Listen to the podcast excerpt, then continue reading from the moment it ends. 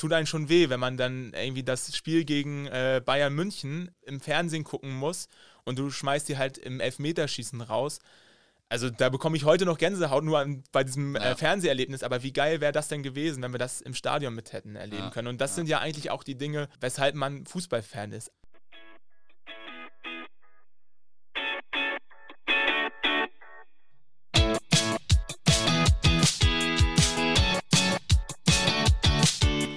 Fußballgeschichte, Fankultur, Groundhopping. Football was my first love ist deine Anlaufstelle für Fußball-Audio-Inhalte, Fußball-Podcasts und Hörbücher in der Football was my first love App.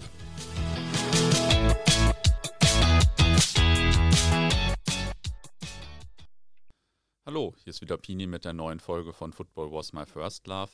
Heute geht es in den Norden oder eigentlich bin ich sogar schon im Norden. Wir sitzen nämlich gerade im Fanprojekt Kiel. Also erstmal danke, dass das möglich ist. Es ist ja eine Top-Location hier. Ich äh, habe ja gesagt, dass ich sonst schon mal vor dem Stadion aufgenommen habe und so. Und jetzt sind wir hier in so einem perfekten Raum. Also vielen Dank schon mal. ähm, seit ein paar Wochen gibt es in unserer App den Podcast Football for the Lüt aus Kiel, in dem es um ja, Fußball für die Leute geht versus äh, Katar versus Ausverkauf des Fußballs. Hört da gern mal rein. Ist ein bisschen vereinfacht gesagt von mir und ich habe auf jeden Fall die Kollegen aus Kiel gleich verhaftet, mir einen Gesprächspartner für einen Podcast über Holstein zu schicken und ja, das haben sie auch getan. ja, Torge, wer bist du und was machst du? Ja, moin erstmal.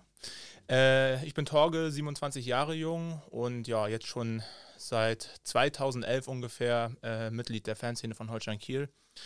Ähm, ja, wie ich zum Fußball gekommen bin, ich war, war immer Fußball interessiert und habe halt früher, bin ich mal mit meinem Großvater und mit meinen Eltern mal zu Holstein gegangen. Das war so in den 2000ern, sag ich mal, damals kann ich mich noch erinnern an ein Spiel gegen Dortmund. Zweite war ich, glaube ich, mal dabei und gegen Halle und immer mal wieder hat es mich ins Holstein-Stadion getrieben, aber nie so richtig, nie so richtig bekommen, sag mhm. ich mal. Ne? Das war ja auch so, dass Holstein da ziemlich in den Niederungen des Fußballs unterwegs war, so dritte, vierte Liga war das immer.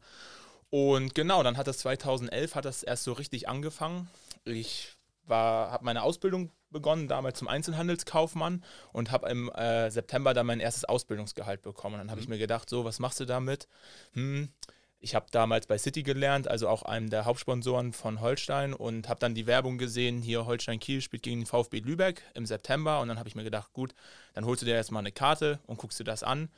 Und ja, da hat das alles so seinen Lauf genommen. Ähm, hab dann, also Holstein hat das Spiel 4-1 gewonnen, das war natürlich mhm. hervorragend für mich.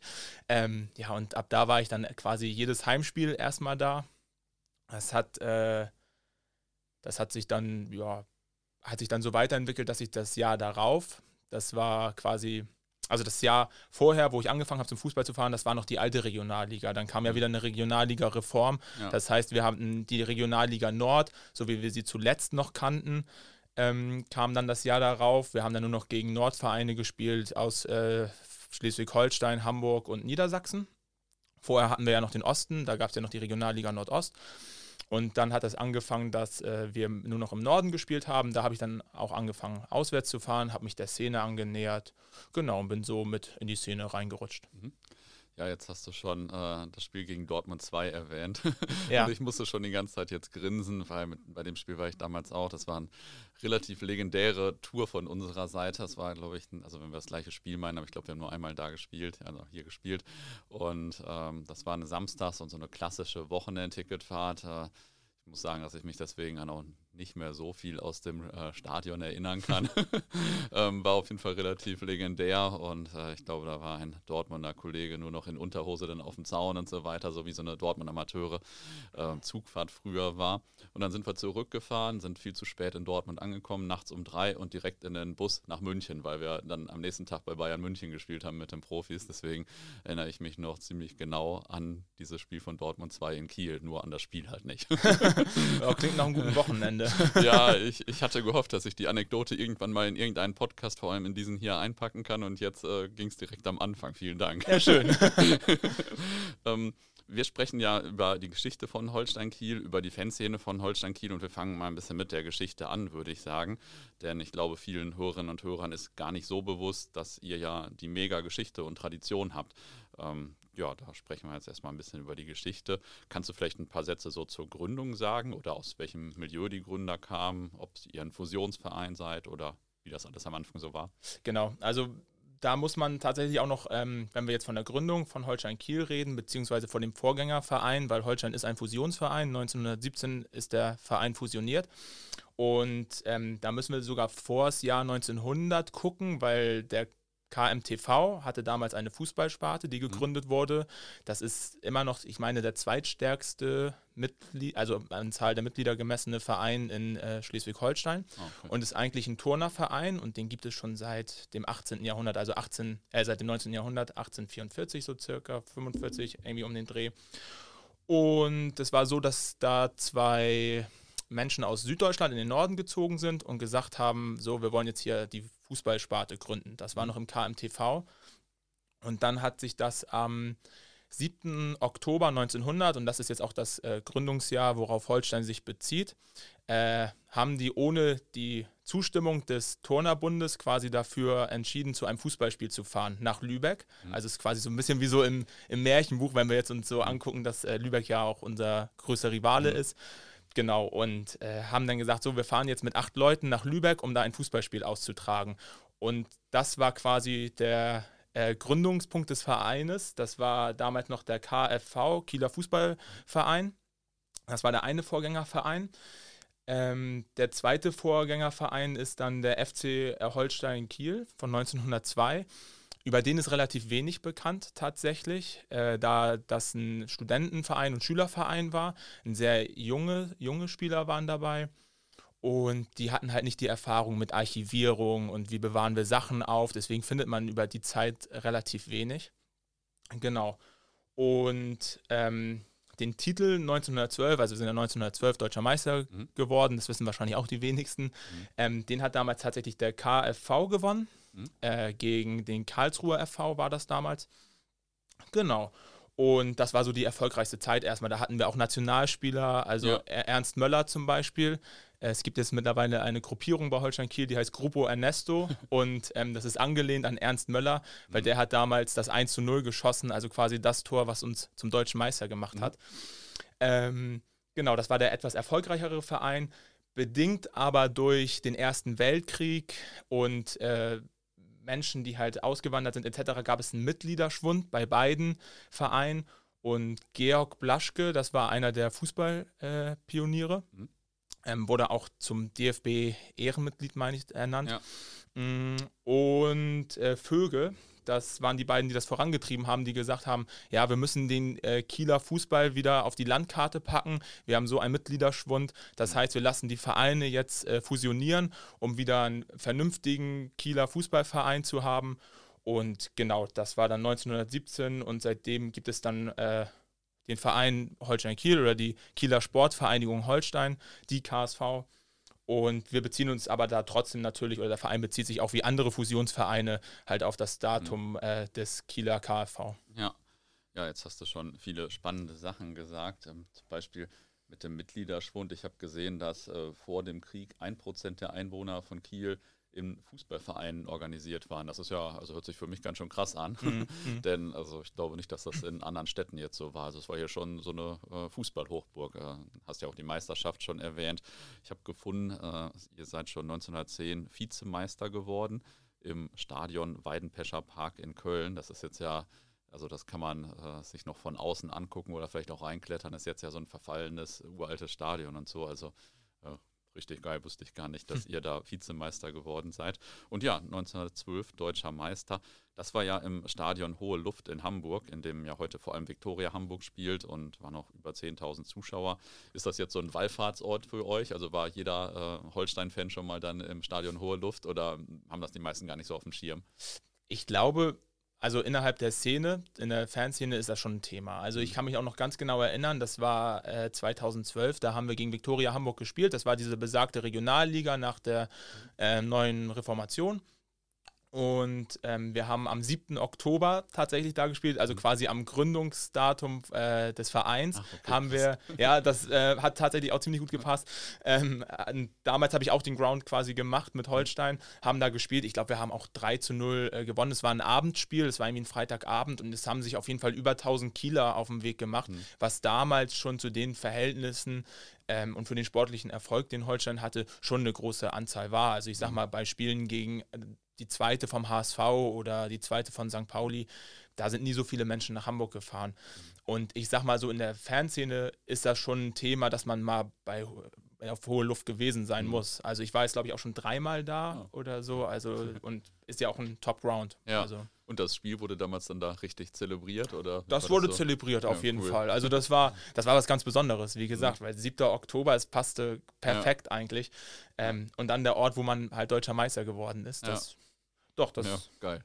ja, aber ich glaube so allgemein beim Holsteiner, der jetzt vielleicht auch in den letzten Jahren dazu gekommen ist, wegen des sportlichen Erfolgs oder mhm. so, ist das nicht so ein Thema. Mhm.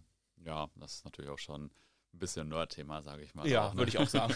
Aber wir haben noch ein nerdigeres Thema aus dem Jahr 1912. Äh, war ja das Jahr überhaupt dann für euch. Äh, wir haben gefunden, neben der deutschen Meisterschaft ähm, waren einige eurer Spieler bei den Olympischen Spielen und ihr habt die Deutsche Akademikermeisterschaft gewonnen. Äh, wir haben im Vorgespräch schon rausgefunden, wir haben beide da jetzt nicht mehr so richtig viel zu gefunden, aber es ist ja lustig, dass ihr deutscher Meister und deutscher Akademikermeister auch noch wart. Ja, und also ich sag mal, das war ja auch die Zeit, wo wir relativ viele Nationalspieler ähm, mhm. gestellt haben. Äh, ich habe aber auch mal nachgeforscht. Ich glaube, von den Nationalspielern, die wir damals hatten, oder von den Spielern generell, von der Meistermannschaft, sind dann auch vier oder fünf tatsächlich auch im Ersten Weltkrieg ja. gestorben, weil damals hatten Fußballer natürlich noch nicht die Sonderrolle, ja. die sie heute haben, ähm, mussten auch. Ja. Ähm, in den Krieg ziehen und zum Beispiel Ernst Möller ist auch im Ersten Weltkrieg gestorben. Mhm. So, und das war dato wirklich einer, der halt, den man in Deutschland kannte, weil das einer der besten Fußballspieler zu dem Zeitpunkt war. Ja, ja. Ja, krass. Ähm, ich habe auch gesehen, dass ihr da schon ziemlich viele internationale Spiele hattet vor dem Krieg und so. Also ähm, nicht schlecht, weil andere Vereine, jetzt mein Verein zum Beispiel, Borussia, da, waren internationale Spiele auf jeden Fall noch nicht zu denken. das kann man, glaube ich, so sagen. Ähm, wie kam das überhaupt, dass äh, Holstein in der Zeit so erfolgreich war? Was war jetzt der Grund dafür im Vergleich zu anderen Kieler Vereinen oder zu äh, anderen Städten auch? Mhm. Also ich glaube einfach, dass da ist natürlich nur eine Mutmaßung von mir, aber es waren halt die richtigen Leute ähm, an den richtigen Stellen. Also wenn wir ja. zum Beispiel über Blaschke reden, der ja ähm, wirklich ein Fußballpionier war in Deutschland, die haben da schon sehr viel Wert drauf gelegt, dass sie Menschen für den Fußballsport begeistert haben. Also du hattest das ja eben schon gesagt, ein Prozent der äh, Bevölkerung in Kiel war in Fußballvereinen organisiert. In den anderen Städten im Norden war es halt nicht ansatzweise so ja. viele Menschen.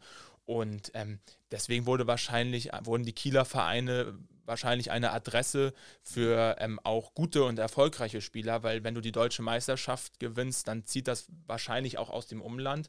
Und ähm, da haben einfach die richtigen Leute Wert drauf gelegt, dass das auch so bleibt, dass man quasi wettbewerbsfähig bleibt. Mhm. mhm. Und dann gab es ja noch äh, also mehrere andere Kieler Vereine, aber vor allem Kiel ja Kiel hört sich ja auch nach total viel Geschichte an und da, wir haben uns vorhin schon darüber unterhalten, dass die so eine richtig schöne alte Holztribüne haben. Waren die denn zu der Zeit äh, auch ein Rivale oder hören die sich nur so alt an oder waren die schon immer so unter ferner liefen? Ja, also Kiel ja Kiel kennt man natürlich in Kiel, unter anderem auch wegen der schönen alten Holztribüne, mhm. die sie haben. Also ich glaube, da sind auch viele Kieler mal so Fußball gucken, einfach weil es auch ein angenehmer Platz ist. Ja. Und es war aber nie eine große Rivalität, würde ich behaupten. Also, dass der, der sportliche Erfolg von Kilia, der liegt ja schon sehr, sehr lange auch mhm. zurück. Und ähm, das war auch damals tatsächlich eine ähm, Abspaltung vom KFV, meine ich. Also da haben so ein paar jüngere Spieler gesagt, komm, wir gründen jetzt unseren eigenen Verein. Und ähm, ja, dann gab es halt Kilia Kiel. Und es war aber nie so, dass das in, einem merkbaren, in einer merkbaren Rivalität endete. Ja, ähm, wie ging es denn dann eigentlich nach dem Ersten Weltkrieg weiter? Also ihr wart ja äh, schon auch noch erfolgreich, ähm, seid glaube ich nicht mehr deutscher Meister geworden, aber vielleicht hast du noch so ein paar, ähm, paar markante er Ergebnisse oder Erfolge für uns. Genau, also Ähm, danach lief es halt so weiter, dass man sich ja zu einer Nordliga quasi zusammengefasst hat mit anderen Nordvereinen und dass es da so zu den ersten Duellen mit dem HSV kam, die dann ja auch äh, sportlich mhm. immer relevanter wurde. So, das waren so die 20er, 30er Jahre. Äh, Holstein kam damals aus einem sehr bürgerlichen Milieu. Das lag an der ähm, Marine, die halt schon immer hier stationiert war, sowohl im Ersten Weltkrieg als auch im zweiten Jahr später. Also die Kriegsmarine war halt immer in Kiel stationiert ähm, kam aus einem sehr bürgerlichen Milieu und hatte sich in den 30er Jahren auch schon wieder eine starke Führung durch die Nationalsozialisten äh, gewünscht. Also da hat man auch tatsächlich damals kein Geheimnis draus gemacht. Ähm, ja, man wurde dann äh, 1930 wurde man noch Vizemeister. Da scheiterte man, glaube ich, an der Hertha, wenn ich das richtig in Erinnerung habe. Genau. Ja, habe ich äh, auch so in Erinnerung und auch aufgeschrieben. ja, genau, stimmt. Da gegen Hertha. Ähm, ja, wir haben ja auch, also das war dann unsere zweite Vizemeisterschaft mhm. nach 1910 und 1911 waren wir sogar noch mal im Halbfinale. Also ah, wir ja. hatten so, einzig, äh, so einige Chancen, eigentlich mal einen Titel zu holen. Äh, mhm. haben es leider nur einmal geschafft, aber einer ist besser als keiner. Ja. Ne? das haben andere noch gar nicht geschafft. Das stimmt. Ähm, genau, und so äh, lief das dann weiter. Ja, und wie schon gesagt, Holstein hat sich das gewünscht, dass die Nationalsozialisten, dass irgendwie, dass da eine starke Führung kommt ähm, und hat davon halt auch profitiert mhm. tatsächlich. War relativ schnell auf Linie der Verein, ähm, auf Parteilinie und ja, hat quasi, ja, hat, den hat es, den Verein hat es gut getan zu dem Zeitpunkt. Mhm. Und im Zweiten Weltkrieg habe ich gesehen, hattet ihr auch sogar einen berühmten Gastspieler, also Ottmar Walter, der Bruder von Fritz Walter. Wusste ich gar nicht, habe ich jetzt in der Vorbereitung gefunden, obwohl ich alle Bücher von Fritz Walter gelesen habe früher, aber ja. das wusste ich gar nicht. Ja, das, das wissen die wenigsten. Das ist, glaube ich, so mit der größte Name, den wir in mhm. der Vereinsgeschichte zu verzeichnen haben. Und das lag einfach auch wieder an der Kriegsmarine, weil ja. Ottmar Walter auch bei der ähm, Marine war und verlegt wurde nach Kiel. Aber ich glaube, das war auch ein sehr, sehr kurzes Intermezzo. Also für länger als ein halbes Jahr hat es dann auch nicht gereicht. Ja. Und äh, später wurde dann ja eh der ganze Spielbetrieb auch eingestellt. Ja. Und genau, aber dadurch kam das halt, dass der auch bei uns gespielt hat. Ja, interessant, so einen Weltmeister in den Reihen gehabt zu haben, auch wenn Schon das ganz nett. jetzt ein bisschen verschwommen war. wie ging das denn dann nach dem Zweiten Weltkrieg weiter? Wie, äh, wie wart ihr dann in den Ligen? Genau, also bis zur Gründung der Bundesliga hat man ja auch immer äh, in den Oberligen mitgespielt, mhm. quasi mh, mm, und auch recht erfolgreich immer ähm, um die Nordmeisterschaft mitgespielt und dann hat der DFB ja entschieden, dass die Bundesliga gegründet werden mhm. soll und Holstein hat ganz, ganz knapp den Sprung in die Bundesliga verpasst. In den 60er Jahren war das ja. Und äh, ja, aus der Zeit, also weiß man leider auch nicht so viel ähm, woran ich mich noch erinnern kann, was mein Opa mir mal erzählt hat, war eine Story aus den 50ern. Damals gab es äh, das Spiel gegen den HSV und das ist auch das bis jetzt äh, zuschauerreichste Spiel im Holsteinstadion. Mhm. Das waren damals 30.000 Menschen, die sich das Spiel angeguckt hat. Das kann man das kann man sich heute gar nicht mehr vorstellen, nee. dass 30.000 Menschen auf diesen Platz passen. Und dann gibt es auch noch so Bilder davon, wie äh, Menschen in den Bäumen sitzen, die dann noch rund ums Holsteinstadion herum waren, nur um dieses Spiel sehen zu können. Ähm, daran kann ich mich noch erinnern, dass mein Opa mir das immer erzählt hat ja, 30.000 Zuschauer. Ähm, genau, was man noch erwähnen kann, ist 61 die Amateurmeisterschaft, mhm. die man geholt hat. Und äh, die feierte tatsächlich letztes Jahr 60-jähriges Jubiläum. Mhm. Das hätten wir auch gerne gewürdigt, aber ging ja leider mhm. wegen Corona nicht so richtig. Aber ähm, also Amateurmeisterschaft heißt, eure Amateure haben die Amateurmeisterschaft gewonnen, ne? also sogar genau. eure zweite Mannschaft. Mannschaft quasi. Genau, die zweite Mannschaft haben, hat die Amateurmeisterschaft gewonnen, die gab es damals ja noch. Und auch vor gar nicht so wenig Zuschauern. Ich habe gefunden, glaube ich, vor über 70.000 Zuschauern. Genau, also, ich hatte, ich hatte 80.000 sogar ah, okay. herausgefunden, ja. Also das war, ähm, doch, das war dann natürlich auch ein Erfolg. Ja, Gegner war übrigens der Siegburger SV 04, also ähm, gar nicht mehr so ein bekannter Verein heute. Aber das mit den Zuschauerzahlen ist spannend. Ich recherchiere gerade relativ viele historische Themen und da gibt es zum Beispiel einen Torwart, mit dem ich mich letztens beschäftigt habe, der vorher Feldspieler war und äh, in den ganzen Artikeln, mal war er vorher rechter Verteidiger, mal heißt es linker Verteidiger, mal war er rechter Außenstürmer, mal linker Außenstürmer. Ist krass, wie sich so die Quellen von früher unterscheiden. Ja, ja. Und das bei diesen Zuschauerzahlen auf jeden Fall auch. ja. Und äh, ihr wart bei der ersten Live-Übertragung eines deutschen Fußballspiels dabei, ich glaube gegen Altona 93. Also es war eine Live-Übertragung eines ganzen deutschen Fußballspiels 1957. Ist ja irgendwie lustig, wenn man äh, solche historischen Anekdoten findet hier. Ähm, welche Rolle spielt denn jetzt so die große Frühgeschichte vor 100 Jahren für euch? Ist das unter Holstein-Fans allgemein bekannt oder ihr, du hast gesagt, ihr wolltet äh, das würdigen oder mehrere Sachen würdigen oder habt es auch gewürdigt. Wie ist das so allgemein unter Holstein-Fans? Mhm. Ich glaube, das Problem ist, dass die letzten Jahrzehnte dahingehend wenig Arbeit betrieben wurde. Also mhm. solche, ja, also solche denkwürdigen Ereignisse dann auch irgendwie in Erinnerung, in Erinnerung zu äh, hieven. Ähm, wir arbeiten da jetzt gerade dran, als Fanszene mhm. sowas halt auch präsenter zu machen, weil dem gemeinen Holstein-Fan ist, glaube ich, so die Geschichte ich, ja. nicht bewusst. Also jeder weiß, wir sind 1912 deutscher Meister geworden, das ist jedem bewusst, aber dass man dann auch noch dreimal zusätzlich die Chance hatte, irgendwie diesen Titel zu gewinnen, das wissen die meisten nicht. Dass wir Amateurmeister geworden sind, wissen die meisten wahrscheinlich auch nicht. Und ähm, da sehen wir uns halt auch ein bisschen in der Verantwortung, das voranzutreiben, mhm. weil das einfach wichtig ist, dass sowas nicht in Vergessenheit gerät, weil das, das macht den Verein halt auch ja. am Ende aus natürlich. Ja, ja. Und, äh, unterscheidet ihn ja auch ein bisschen von anderen Vereinen auf jeden Fall, die es äh, vielleicht erst zehn Jahre gibt oder so. Ja. oder die auf gar kein richtiger Verein sind. Wie ist das eigentlich mit äh, Holstein im Namen? Seht ihr euch so als der Verein von Holstein oder ist das einfach nur reiner Teil des Vereinsnamens? Also damals bei der Begründung des Vereins bezog es sich ja schon darauf. Also mhm. da sagte man ja schon, wir sind der Verein von Holstein. Mhm. Ähm, für uns heute hat das keine Relevanz, würde ich sagen. Also das Einzugsgebiet kommt sowieso aus ganz Schleswig-Holstein mittlerweile an Leuten. Die Leute kommen von überall aus Schleswig-Holstein, um Holstein-Kiel zu sehen. Und ähm, wir grenzen uns jetzt nicht ab von dem Teil Schleswig ja. oder so, sondern über dem Nordkanal, da kommen auch noch äh, viele Holstein-Fans her. Mhm. Und ja, so wollen wir eigentlich auch wahrgenommen werden. Ja, okay. Nach Einführung der Bundesliga, da waren wir vorhin ein bisschen stehen geblieben, da wart ihr dann lange zweitklassig. Ähm, später seid ihr zwischen dritter und vierter Liga gependelt.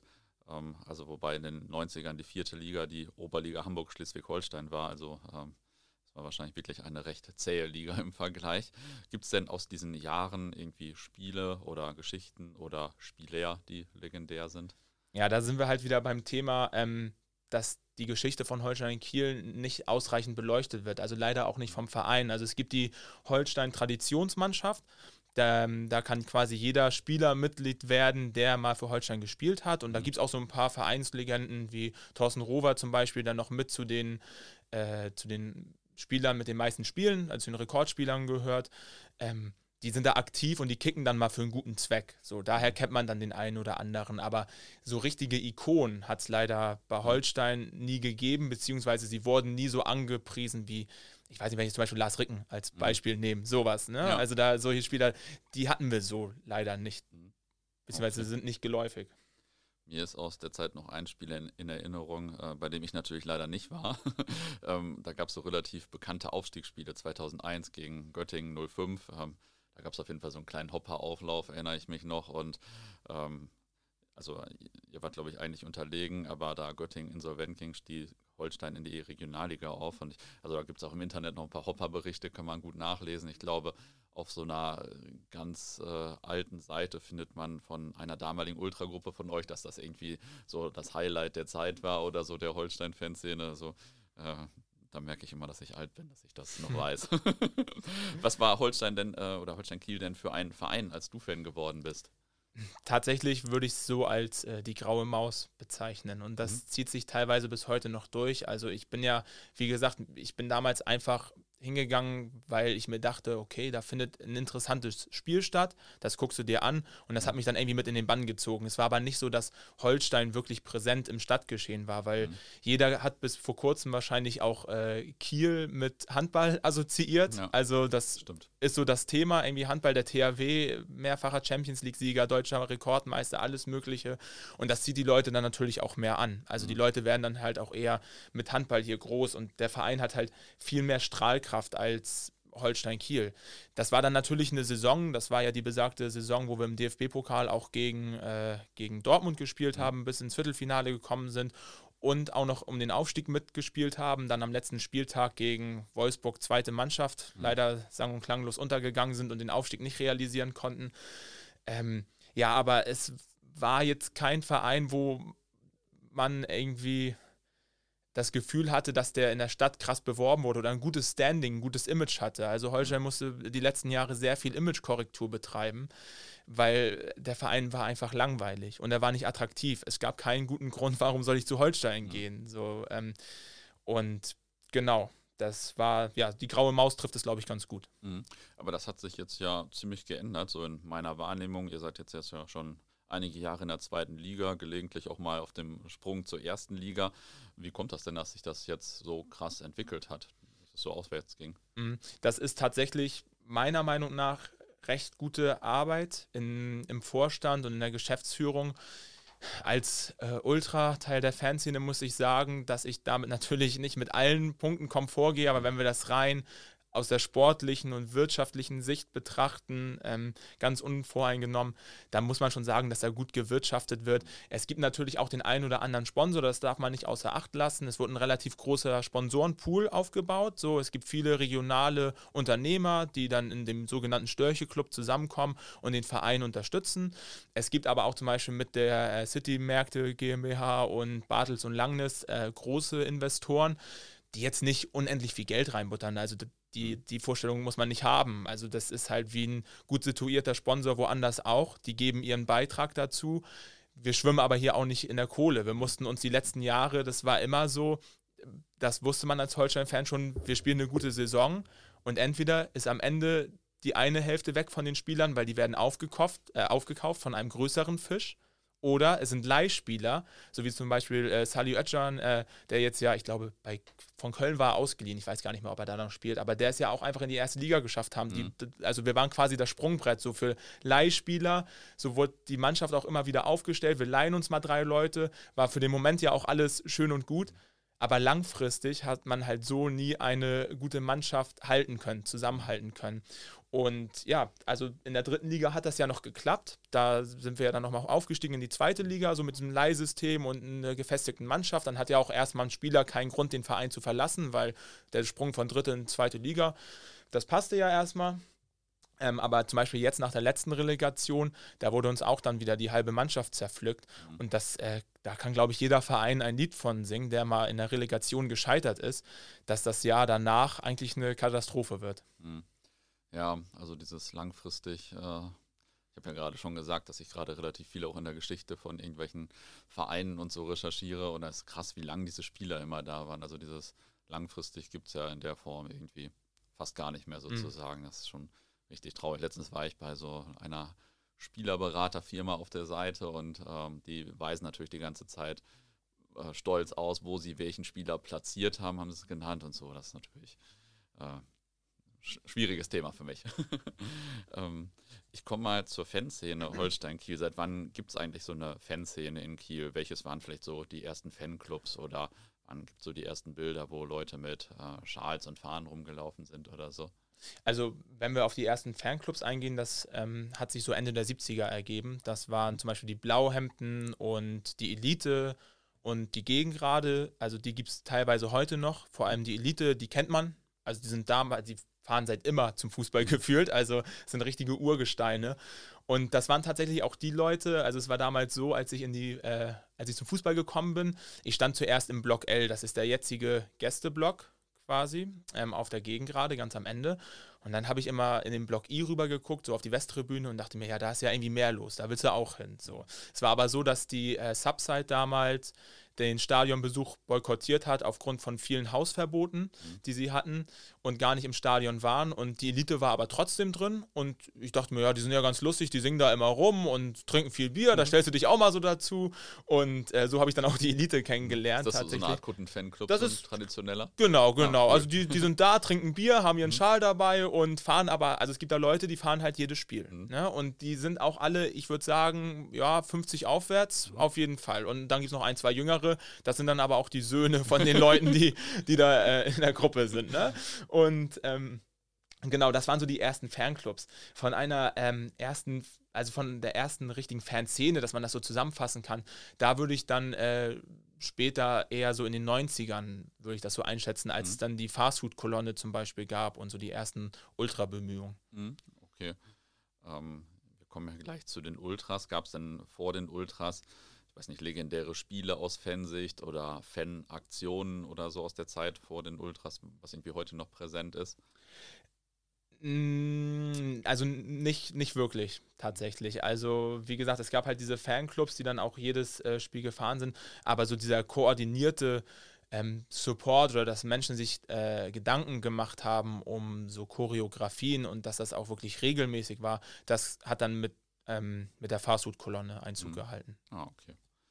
Ähm, ich habe jetzt habe ich hier noch eine Frage, die du wahrscheinlich schon halb beantwortet hast. Gibt es eigentlich auch Fanberichte in Anführungsstrichen aus dieser erfolgreichen Frühzeit vor 100 Jahren? Ich meine, ich hätte da mal bei Calcio Culinaria was äh, gelesen, was, äh, also wo es um irgendeine Person ging, die schon vor 100 Jahren irgendwie total der Fan war oder so, es irgendwelche Aufzeichnungen gab. Habe es allerdings nicht mehr so ganz auf dem Schirm, wie man schon hört. Mhm. Ähm, ich habe da auch versucht, mal ein bisschen zu recherchieren. Also ich habe tatsächlich nichts gefunden. Also Calcio Culinaria ist eigentlich ganz gut dafür, mhm. so ein Archiv zu haben und auch mhm. mal so ein Interview mit ähm, mit Leuten, die halt schon ewig zum Fußball fahren, also gerade zu Holstein. Und ja, also es gibt da schon den einen oder anderen, der das halt, wie gesagt, seit den 70ern auch macht. Mhm. Ähm, so, und die haben auch ihre Fahnen mitgeschleppt und alles und haben angeflaggt und sind dann auch zu Länderspielen gefahren, etc. Aber ähm, ja, also so Fanberichte, so vereinzelt wirst du da bestimmt noch welche mhm. finden, beziehungsweise Anekdoten haben die bestimmt genug zu erzählen. Das äh, merke ich mir schon mal. Anekdoten, äh, da werde ich immer aufmerksam. in der Anfangszeit der Ultras in Deutschland war ja die vorhin schon erwähnte Fastfood-Kolonne Kiel auch recht bekannt, finde ich. Also ich weiß, weiß eigentlich gar nicht so viel über die oder wusste nie viel über die, aber der Name war einfach schon bekannt, einfach weil der Name natürlich auch so lustig war und da gab es ja damals auch so ein Lied, was alle, glaube ich, im Suff gesungen haben. Wir sind die Koma-Kolonne, wir sind wieder da oder irgend so ein Hippe komisches Pura. Lied. Ja, ja. ja, ja. Genau. Äh, ja, und äh, aus der Zeit findet man übrigens auch wirklich noch ein bisschen was in den Weiten des Internets, wenn man ein bisschen googelt. Ähm, da habe ich so Spielberichte aus der Zeit gefunden. Auch gibt es auch so ein paar Bilder von, ich glaube zum Beispiel so einem Spiel gegen Chemnitz oder so, wo dann so eine McDonalds-Choreo stattfand oder so. Ja, ja, ja. Also wirklich ziemlich amüsant. Da sieht man so richtig so ein bisschen den Humor der Ultrazeit um 2000. ist mit 20 äh, Jahren Abstand jetzt natürlich schon äh, nochmal ein bisschen lustiger. ähm, die haben sich, glaube ich, mal 1998 auf dem Weg nach Braunschweig gegründet, oder? Genau. Also ich hab, musste da ja selber nachfragen. Es war ja natürlich vor meiner Zeit und man kennt die ganzen Anekdoten ja. Hm. Ähm, und ich wusste auch, dass sie sich auf dem Weg nach Braunschweig gegründet haben. Und dann habe ich auch mal nachgefragt, ja, wie war das eigentlich? Also mhm. so, was habt ihr euch dabei gedacht? Und dann wurde mir einfach gesagt, ja, also wir haben uns in den Zug gesetzt und dachten uns, das ist eigentlich eine coole Idee und jetzt sind wir Ultras. So, und das war quasi so der, äh, der Startpunkt der Gruppe. Hm, ja, okay. Und die hat sich dann im Laufe der Zeit aber zu einer richtigen Ultragruppe entwickelt, sage ich mal, oder wie war das? Genau, also die hatten dann schon den Anspruch, äh, eine richtige Ultragruppe zu sein, wenn man so, also nicht nur eine Suff-Idee Ultragruppe, sondern ja, ähm, man hat dann quasi Ultra etabliert und hat halt auch die ersten Spiele mit Tifo gehabt und das war damals eine Zeit, also das war ja wirklich, wo Holstein sich in den Niederungen des Fußballs äh, rumgetrieben hat, also wirklich über die Dörfer getingelt, nach ja. Legerdorf und was weiß ich und auch nie mit vielen Menschen. Also das war nicht so, dass du jetzt zweite Bundesliga gespielt hast und du bist überall mit mehreren Holsteinern hingefahren, sondern das waren dann halt mal nur zwei oder drei Autos und ja, das war dann natürlich auch dementsprechend, ich sag mal, du musst dir die Zeit dann ja auch irgendwie schön machen in diesen Niederungen, wenn du jedes Wochenende nur aufs Dorf fährst. Ja. Und dann kommen halt solche Sachen wahrscheinlich dabei raus, wie eine McDonalds-Choreo, wenn du die Fastfood-Kolonne bist. Ja, ja, ja. ja. Aber dann gab es von denen auch mal so eine riesige Zaunfahne. Das waren, glaube ich, 2004. Die war irgendwie 28 Meter lang und 2,80 Meter hoch oder so. Ähm, ist das eine legendäre Fahne oder äh, oder habe ich die jetzt nur als Nerd irgendwo gefunden? Nein, tatsächlich ähm, kommt die heute noch zum Einsatz. Ah, okay. Also ähm, das müsste die Kieler Sportvereinigung Holstein-Fahne mhm. sein. Und die wurde quasi immer weiter vermacht. Also die mhm. Fastfood-Kolonne, als sie damals gesagt haben, so, wir sind nicht mehr aktiv, also die Gruppe an sich gibt es noch, sie wurde nie offiziell aufgelöst, aber sie ist halt nicht mehr aktiv. Die Leute mhm. haben halt die Aktivitäten eingestellt. Mhm. Ähm, und es wurde dann aber gesagt, wir vermachen das der nächsten äh, Generation an Ultras. Cool. So, das wurde weitergegeben, diese Fahne. Und tatsächlich ist es so, dass wir die zu äh, besonderen Spielen, zum Beispiel beim DFB-Pokal hängt mhm. sie regelmäßig. Ähm, eigentlich jedes Heimspiel ähm, beim DFB-Pokal wird die Fahne angehangen. Äh, jetzt hatten wir die, als wir bei dem Spiel unserer zweiten gegen die erste vom VfB Lübeck waren. Mhm. Da haben wir sie immer gruppenübergreifend angeflaggt, da wir da nicht als Gruppen auftreten wollen. Ähm, genau, also die das ist, glaube ich, die älteste Fahne, so die auch immer noch mal mit aufgehangen wird, also sehr traditionsreich auch und ja, hat schon einen sehr, sehr hohen Stellenwert für die Kieler Fanszene. Ich muss gerade ein bisschen lachen, weil mir gar nicht bewusst war, dass das die gleiche Fahne ist. Also ich bin visuell sehr unbegabt, sage ich mal. Und deswegen war mir gar nicht, ich habe das jetzt gelesen von der alten Fahne und so, hat das auch noch so ein bisschen in Erinnerung war mir gar nicht so bewusst, dass das die gleiche ist, die man dann noch so sieht ab und zu. Das, das müsste die sein. Also eine andere wäre mir nicht bekannt. Ja, du, du, damals, wärst, du wirst recht haben, aber ich habe das einfach nicht geschnallt. Genau, und ähm, die wurde damals, glaube ich, zum Auswärtsspiel gegen St. Pauli angefertigt mhm. und ähm, ja, kam dann, wie gesagt, in den Besitz der nächsten Ultra-Generation. Mhm. Eine andere bekannte Fahne oder ein bekannter Fanclub aus der Zeit war Ecktown, ähm, glaube ich, wenn ich das richtig in Erinnerung habe. Was war das? Eine Fahne, ein Fanclub oder? Mm, Ecktown war ein Freundeskreis. Also mhm. Ecktown steht quasi für Eckernförde. Das mhm. ist ja ein äh, Ort hier um die Nähe quasi. Und die Jungs, die sich da formiert haben, die kamen halt alle aus Eckernförde. Ähm, daraus wurde dann Ecktown. Ja, die hingen da ziemlich oft, nicht nur bei Kiel, sondern tatsächlich lustigerweise auch bei Lautern. Ähm, mhm. Da einer der der Mitglieder auch äh, passionierter Lauternfahrer ah, okay. ist ähm, und da auch irgendwie gefühlt schon alles mitgenommen hat. Mhm. Und deswegen hingen die nicht nur in Kiel, sondern auch bei Lautern. Ja, und das war so ein bisschen, ich sag mal, der Katalysator auch für die FFK und ähm, das war so ein bisschen die treibende Kraft auch dahinter, hinter der Fastfood-Kolonne waren die Jungs auch.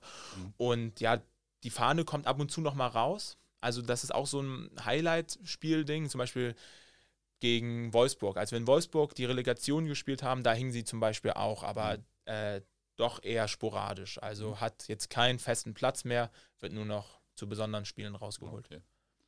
Und dann habe ich bei der Recherche, ich, ich finde da immer lustige Sachen, die ich irgendwann mal wus wusste und dann wieder vergessen habe. Ähm, da habe ich nämlich zum Beispiel gefunden, dass es 2005 mal bei einem Derby in Lübeck einen Flieger über dem Stadion gab mit dem Spruch, hier regiert die KSV. Und im Blog dazu gab es, glaube ich, ein Spruchband. Ist das, äh, also bei uns gab es ja auch mal einen Flieger 2007 in, also bei uns gleich Dortmund, ähm, ähm, zur Nichtmeisterschaft in, von Gelsenkirchen. Das ist bei uns immer noch total die legendäre Aktion. Ist bei euch dieser Flieger auch noch bekannt oder ist das auch so eine Sache aus den Weiten des Internets? Nein, also das ist tatsächlich bekannt. Da mhm. schwärmen die Leute auch heute noch von. Mhm. So, das ähm, ja, war ja, hier regiert die KSV zu Lande und zu Luft quasi, mhm. ähm, war der Spruch darunter. Und ja, das bekommt man dann natürlich von der älteren Generation auch nochmal äh, erzählt. So, wenn mhm. man irgendwo im Bus unterwegs ist, das war schon eine coole Nummer. Und ja, also, definitiv. Finde ich halt auch. Also, das ist mal eine kreative Art, um das auszudrücken. Ja, ja richtig geil, auf jeden Fall. ähm, das ist jetzt ja schon wieder alles ewig her und äh, Pini lässt vom Krieg erzählen, sage ich mal. Welches waren oder sind denn jetzt so die relativ äh, oder die relevanten Ultragruppen der letzten 10, 15 Jahre? Magst du mal zu denen vielleicht was sagen? Ich weiß nicht, Gründung, Bestehen, wer das überhaupt war? Genau. Also 2007 hat sich dann ja die Subside gegründet, Subside Kiel. Das war dann so ein bisschen die nicht Nachfolgegruppe der FFK, aber die Leute hatten halt wieder Bock, was zu starten in Kiel in Sachen Ultra. Ähm, und da hat sich dann die Subside gegründet. Das war das war da die treibende Kraft. Mm, das hat sich dann so weiterentwickelt bis 2010 ungefähr. Da gab es dann äh, eine Abspaltung. Das wird den wenigsten Menschen was sagen. Das war Avantgarde, hießen mhm. die.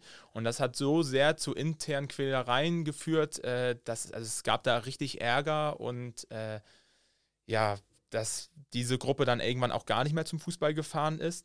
Und die Subs halt aber auch selber gesagt hat, so wir brauchen einen Erneuerungsprozess und äh, die Gruppe bis auf ein Mitglied runtergeschraubt hat, um die Gruppe wieder neu aufzubauen. So, das war Stand 2011 ungefähr, also so der Zeitpunkt, ja, wo ich äh, dazugekommen bin. Das heißt, wir hatten da einen komplett neu, also Erneuerungsprozess. Du konntest die Fanszene zu dem Zeitpunkt viel mehr mitgestalten, als du es vielleicht heute kannst. Oder wenn man sich so bei anderen äh, Ultragruppen das vorstellt, du kommst schon in be bestehende Strukturen und bist vielleicht einer von vielen und ähm, das war da halt nicht so, sondern wir mussten nicht von null anfangen, aber ich sag mal, wir waren wieder so bei 20 Prozent ungefähr. Mhm. Genau, und äh, da wurden dann halt die Leute wieder dazugeholt. Ähm, die Gruppe wurde langsam aufgebaut, genau. Und ja, dann hat sich 2013 hat sich dann noch die sogenannte Sektion Spielsucht dazu gegründet. Das waren jetzt nicht per se Ultras, da waren auch Ultra-Orientierte dabei oder auch Leute, die sich als Ultras definieren würden. Das war aber schon eher sowas, ich sag mal, sportlicheres, ne, mhm. als äh, der Ultra-Gedanke. Genau, und das waren so die beiden äh, führenden Gruppen so in den Zehnerjahren, sag ich jetzt mal. So Sektion Spielsucht ist ja auch ein interessanter Name. Tatsächlich, das, aber da mussten die Gründer fragen, was die sich dabei gedacht haben. ja, ist auf jeden Fall ein ganz lustiger Name. Ähm, genau, und äh, So, das waren die beiden äh, führenden Gruppen in Kiel und das war ja so zur Drittliga-Zeit mhm. quasi so. Und nachdem man dann aufgestiegen ist in die zweite Liga 2017, äh, kam es nach dem Aue-Spiel zu einem Angriff von St. Pauli-Fans, mhm. ähm, bei dem die Subside-Fahne damals entwendet wurde und die logische Schlussfolgerung war dann, die Subside äh, gibt es so nicht mehr. Das war im September 2017, meine ich. Kurz nach dem zehnjährigen Bestehen der Subside mhm. äh, wurde die Gruppe dann aufgelöst. Ähm, und ja, dann gab es halt noch die Sektion Spielsucht. Es gab damals zu dem Zeitpunkt schon Compagno, also der Gru äh, die Gruppe, in der ich jetzt Mitglied bin. Mhm. Äh, wir haben uns 2016 gegründet. Ich war vorher auch in der Subside tatsächlich bis zum Jahr 2016. Äh, habe mich dann aber nicht mehr mit dem Ultra-Gedanken, den die Gruppe gelebt hat, identifizieren können. Mhm. Habe erstmal Abstand davon genommen. Freunde von mir hatten Compagno schon gegründet und ich bin Anfang 2017 dazugekommen. Das war aber auch mehr so ein ultra-orientierter Freundeskreis, kann man das zu dem Zeitpunkt nennen. Genau, und dann gab es halt, wie gesagt, uns und äh, Sektion Spielsucht. Sektion Spielsucht hat aber leider auch nicht mehr lange mitgemacht, weil mhm. die kurz danach ich glaube, es war im Oktober von äh, Darmstadt auch aufgelöst worden. Die mhm. Fahnen wurden entwendet. Die Gruppe hat sich auch aufgelöst. Und ja, wir standen so ein bisschen vor dem Scherbenhaufen. Ich glaube, das kann man schon sagen. Also man mhm. muss sich vorstellen, so die Gruppen, die in den letzten zehn Jahren so gewachsen sind, die gab es halt dann einfach nicht ja, mehr. das hört sich schon krass an. Ja, also man war quasi hm, bei null, würde ich sagen. Mhm. So.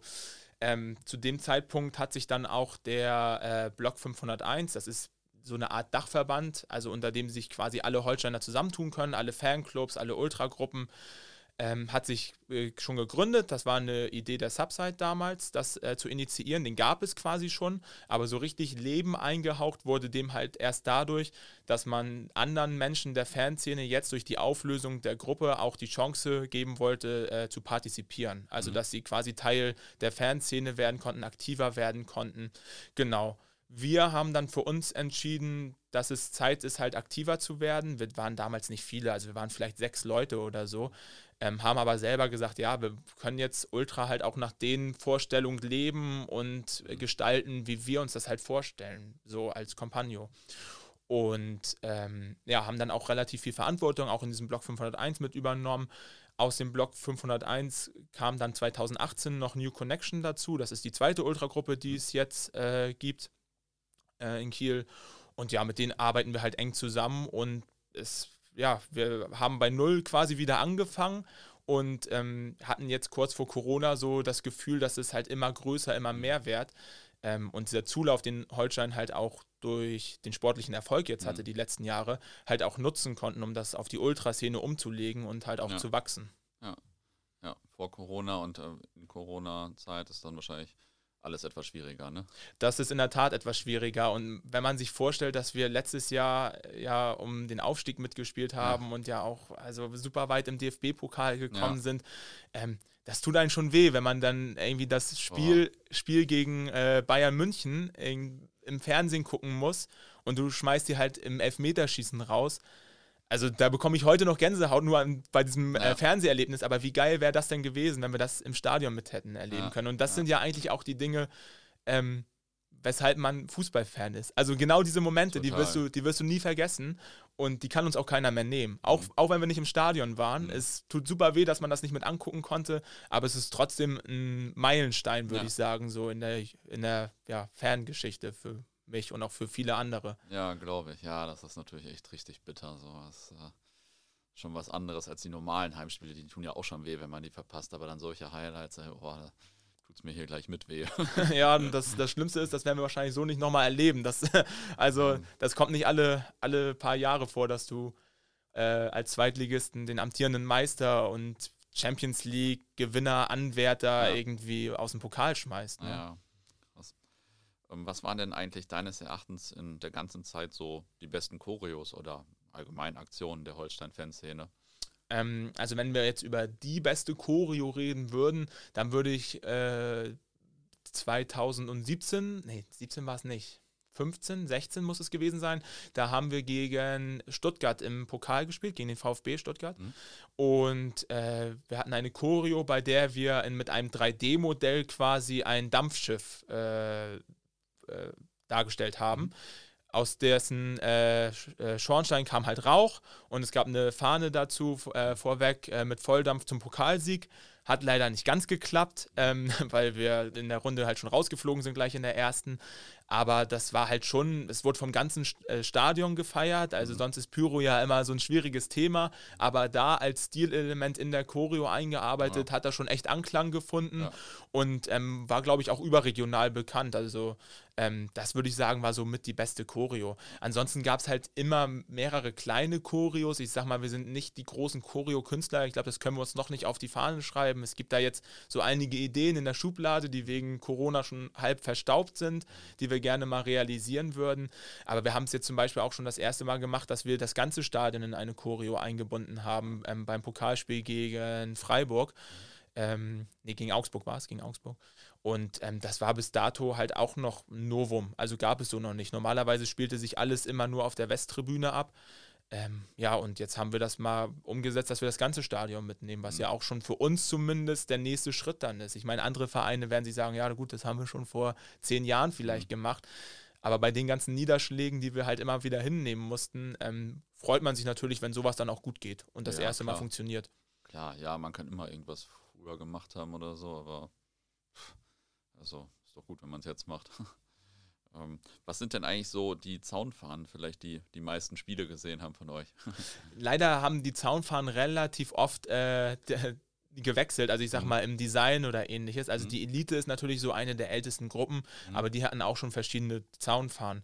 Ähm, eine der älteste wird mit Sicherheit Ecktown sein, wenn sie dann mal hängt. Mhm. Ähm, und die Gegengrade Fahne. Also die ist ja nicht direkt bei uns, sondern wie der Name schon sagt, an der, an der Gegengrade, aber die gibt es auch schon seit ewig und äh, die hängt auch jedes Spiel, also die wird auch einige Spiele schon gesehen haben. Mhm. Okay. Wir haben vorhin jetzt schon ein bisschen über Corona gesprochen. Wie seid ihr denn eigentlich so insgesamt mit der Corona-Zeit umgegangen? Denn also klar, man muss natürlich erstmal als Gruppe und Fanszene irgendwie äh, überleben, sage ich mal, wenn man seine normalen Treffen und Rituale nicht hat und dann noch so eine erfolgreiche Zeit und so. Also wie habt ihr das versucht so zu kompensieren, dass ihr nicht ins Stadion konntet? Ähm, ja, das ist natürlich erstmal schwierig, gerade wenn man so eine erfolgreiche Saison spielt. Ne? Ja. Das, ähm, das, wie gesagt, tat uns allen sehr weh und ich war da auch immer im Zwiespalt. Also es gab ja auch unzählige Fans, die dann zu dem Stadion gepilgert sind, ähm, nach dem Spiel gegen die Bayern zum Beispiel, äh, weil weil das voll das Ereignis war, voll das Event und man wollte sich einfach mit den Menschen zusammen freuen, dass man das gerade erreicht hat. Und das mhm. gab es nicht nur gegen die Bayern, das gab es auch bei x anderen Spielen. Kam das einfach, weil die Leute, die hatten es halt satt, zu Hause rumzusitzen naja. und sich das im Fernsehen angucken zu müssen, was ich auch verstehen kann. Für mich war es aber ein Zwiespalt, weil ich auf der anderen Seite diesen ganzen Zirkus, der da eigentlich stattfindet, und ich finde es halt nach wie vor abartig, dass Fußball so eine Sonderrolle bekommt und mhm. ja, Brot und Spiele, Hauptsache Fußball kann stattfinden und alles andere ist egal. Ich meine, mittlerweile geht das ja Jahr mit den ganzen Kapazitäten, die man hat, mit Impfungen und so weiter, alles gut. Ähm, aber da war das halt so, ja, warum nimmt der Fußball diese Sonderrolle ein? Und ich habe mich da echt nicht gesehen, dem eine Bühne zu bieten, beziehungsweise dass ich Teil davon sein möchte. Ähm, und so ging es, glaube ich, auch vielen bei uns in der Gruppe.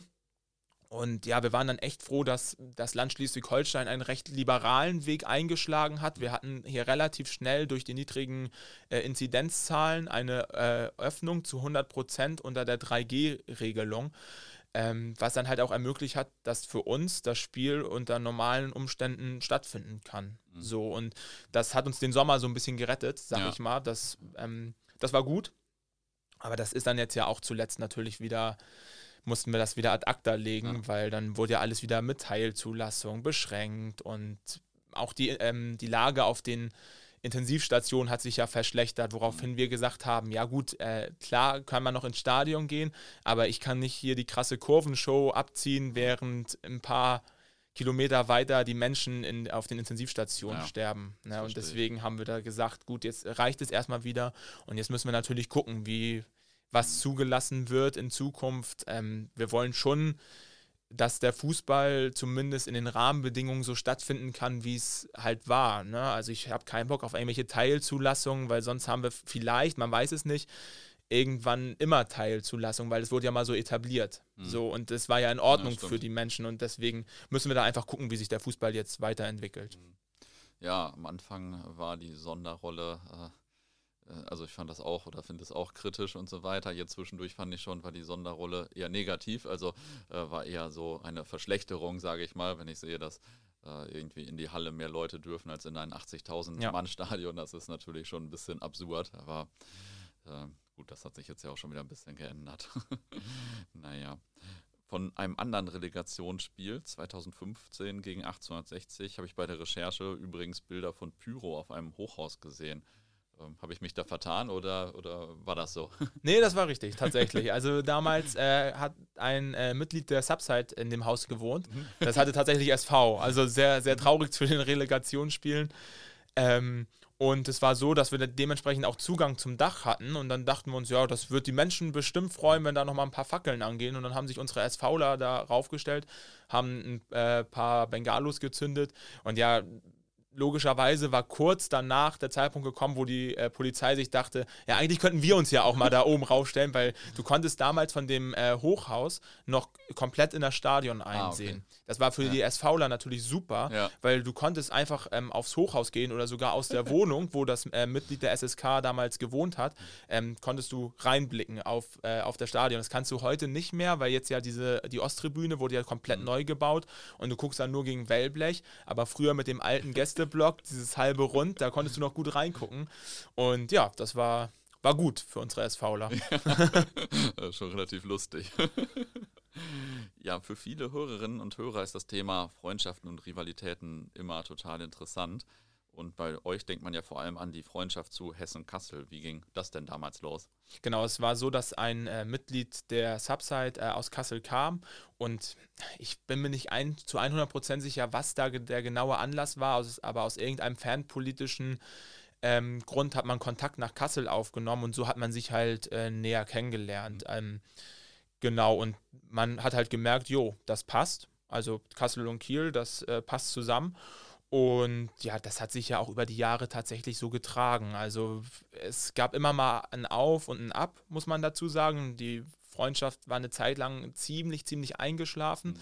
Das hat dann durch die äh, Sektion Spielsucht, ähm, wurde das wiederbelebt und ähm, wurde dann wieder zu einer richtigen Freundschaft, damals noch mit der Szene Shazala. Ähm, und heute ist es so, dass diese Freundschaft quasi von der ganzen Tribüne mitgetragen wird oder von der ganzen Anhängerschaft. Also es ist nicht nur ein Ding, was sich auf eine Gruppe bezieht, sondern Hessen, Kassel, Holstein, Kiel, das, äh, da steht einfach jeder hinter. Hm. So. Ist ja auch schon eine lange Zeit, ne? Und äh, also ist ja auch ein, schon ein Stück auseinander und so weiter. Also schon, schon eine lange Zeit. Krass ähm, bei Rivalitäten oder erstmal vielleicht noch, gibt es noch andere Freundschaften, die man dem Bereich nennen müsste? Also Freundschaften, äh, es gibt sehr gute Kontakte zum äh, VfB Oldenburg. Mhm. Die gibt es auch schon seit der Zeit äh, der Subside. Damals war mhm. es so, dass man in der Nelly, das war der Spieltagsflyer der äh, Subside, für ein Interview, ein Vorstellungsinterview angefragt hat und den ersten Kontakt auch aufgenommen hat. Und ja, da gab es halt jetzt immer wieder äh, Berührungspunkte dann mit Oldenburg im Anschluss. Und ähm, auch unsere Gruppe gerade pflegt die Kontakte noch sehr. Ähm, wir sind immer mal da, es ist ja auch quasi um die Ecke, das ist ganz angenehm. Ähm, wir können dieselben Vereine nicht leiden, also sowohl mhm. Lübeck als auch Meppen mögen wir überhaupt nicht. Mhm. So, das passt mhm. äh, wie Arsch auf Eimer quasi. Mhm. Und äh, ja, ansonsten gab es noch, was man erwähnen kann, den äh, FC Midtjylland. Das war ja ein dänischer äh, oder ist ein dänischer Verein. Mhm. Und die äh, Jungs haben wir kennengelernt 2015 oder 14 muss es gewesen sein, bei einem äh, Freundschaftsspiel in Dänemark, bei Midtjylland. Es war dann irgendwie so, ja, fährst mal ins Ausland zum Testspiel, was relativ selten vorkommt bei mhm. Holstein. Mhm. Äh, im Hochsommer und die Hälfte der Besatzung war also so dun, dass, dass es ähm, dass einer derjenigen, die da mit waren, äh, auf einmal aufs Spielfeld gerannt sind und irgendwie durch den VIP-Bereich und war für uns total lustig, weil wir konnten uns das so an, wir konnten uns das angucken. Man muss sich das vorstellen, da ist so eine Glasfront im Stadion und man sah nur, wie er da so längs rennt, die Ordner hinterher und wieder zurück, war alles ganz lustig. Für die Ordner aber nicht, weil das wohl in Dänemark das große Vergehen ist, wenn irgendjemand auf den Platz stürmt ähm, und die ihn halt mitgenommen haben und wir halt versucht haben, unseren, äh, unseren Kumpel zu befreien, quasi aus mhm. der, aus der, aus der Gefangenschaft, wenn man so möchte, ähm, der Ordner. Und äh, das haben die Ultras von Midtjylland mitbekommen und haben uns dabei unterstützt. Und dann kam es so dazu, dass es da die ersten Kontakte äh, gab.